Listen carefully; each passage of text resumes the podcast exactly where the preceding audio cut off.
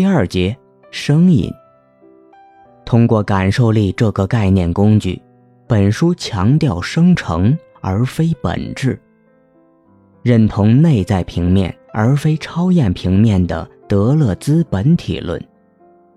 从这一角度出发，声音是有感受力和被感受的事件。微小的，甚至是听不到的声音，也可以使听者身体发生变化。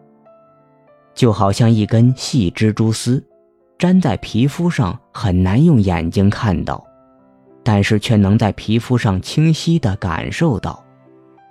声音能够触摸、扰乱、爱抚、迷惑、统一、消解。声音同时极易被改变，一小堆尘土就能改变声音的震动。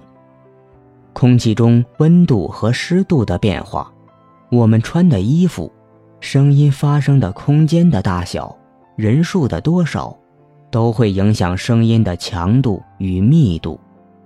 这些变化有时超出人耳的收听能力。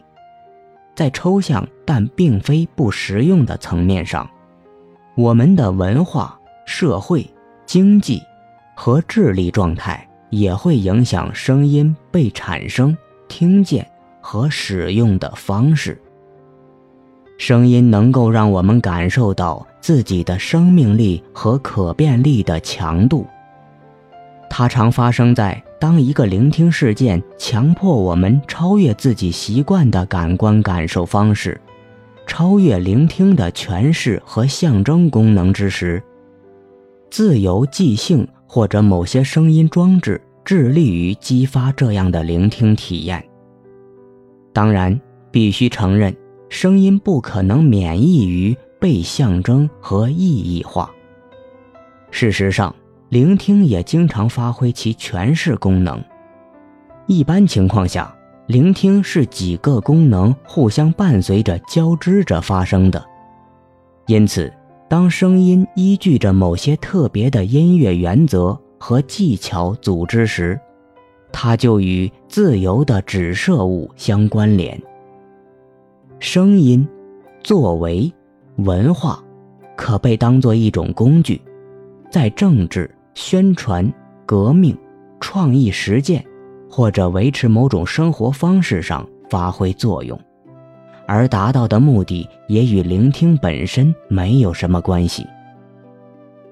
在本书中，我所关注的声音文化绝不是一个同质的，对声音是什么或者声音艺术是什么有着清晰共识的文化集群。